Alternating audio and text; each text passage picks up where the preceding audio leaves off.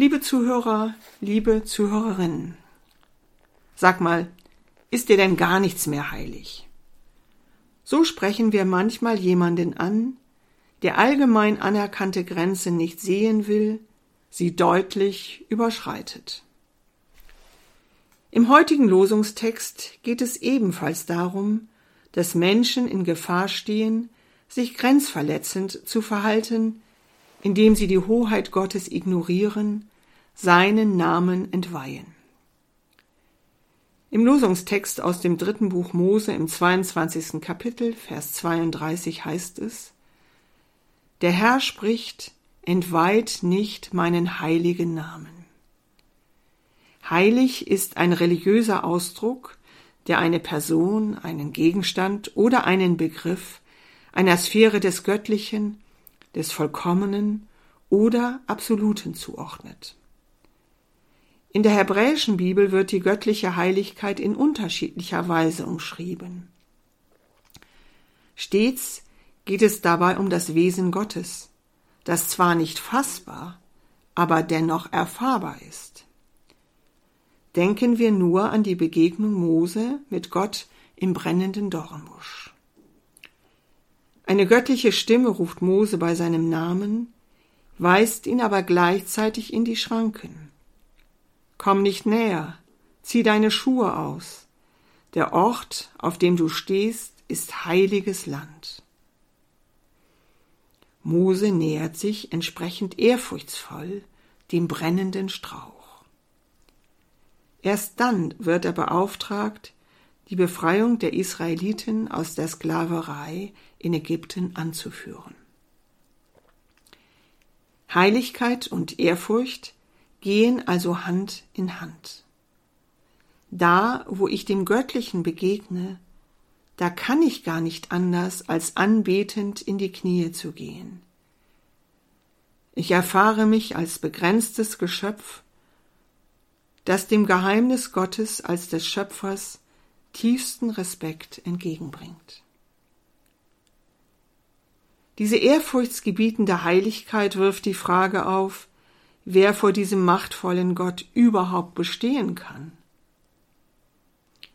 Auf Seiten des Menschen führt diese Erfahrung zur Anerkennung der eigenen Fehlbarkeit, die sich mit dem Gerichtsgedanken, aber auch mit dem Heilswillen Gottes verbindet. Im Neuen Testament lässt sich eine Neuakzentuierung erkennen. Auch dort ist Gott der Heilige.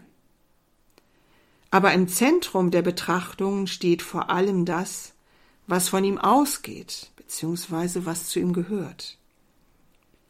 In erster Linie der Heilige Geist, aber auch Gottes Heilsgaben, die Christen und ihren angemessenen Wandel. Heiligkeit und Heiligung sind untrennbar verbunden.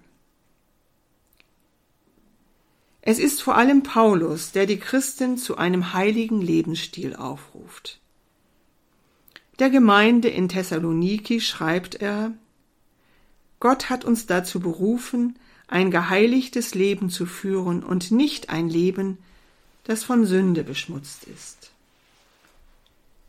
Paulus liefert damit so etwas wie eine Definition von Heiligung.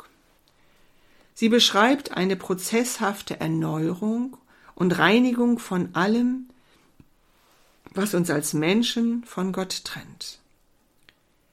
Die Heiligung beginnt mit der Hinwendung zu Gott. Sie hat das Ziel, Jesus immer ähnlicher zu werden. Wir sind in seine Nachfolge berufen und sollen darin auch zu seinen Nachahmern werden. Und genau das ist es, was Jesus in dem Lehrtext zu denen sagt, die ihm nachfolgen wollen. Was nennt ihr mich aber Herr, Herr, und tut nicht, was ich euch sage? Lukas 6, Vers 46.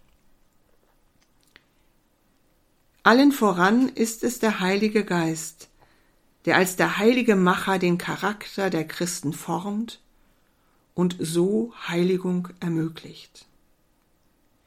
mein eigenes Tun und mein persönlicher Einsatz sind Ausweis dieser Prägung.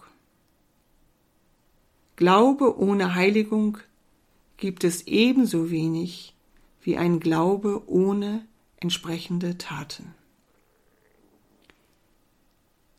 Den Namen Gottes zu heiligen bleibt ein lebenslanger Prozess. Die Bibel ist voll von Frauen und Männern, die Gott und seinen Anforderungen nicht gerecht werden können und die dennoch nicht aus der Beziehung zu ihm herausfallen. Sie führen uns vor Augen, Gott als der große Liebhaber des Lebens ist nicht auf der Suche nach dem perfekten Menschen, sondern nach dem achtsamen Partner, der den Weg mit ihm wagt, sich von seiner Hand immer wieder führen lässt und zusammen mit ihm zu neuen Horizonten aufbricht. Bleiben Sie Gott befohlen, Ihre Annette Hollmann.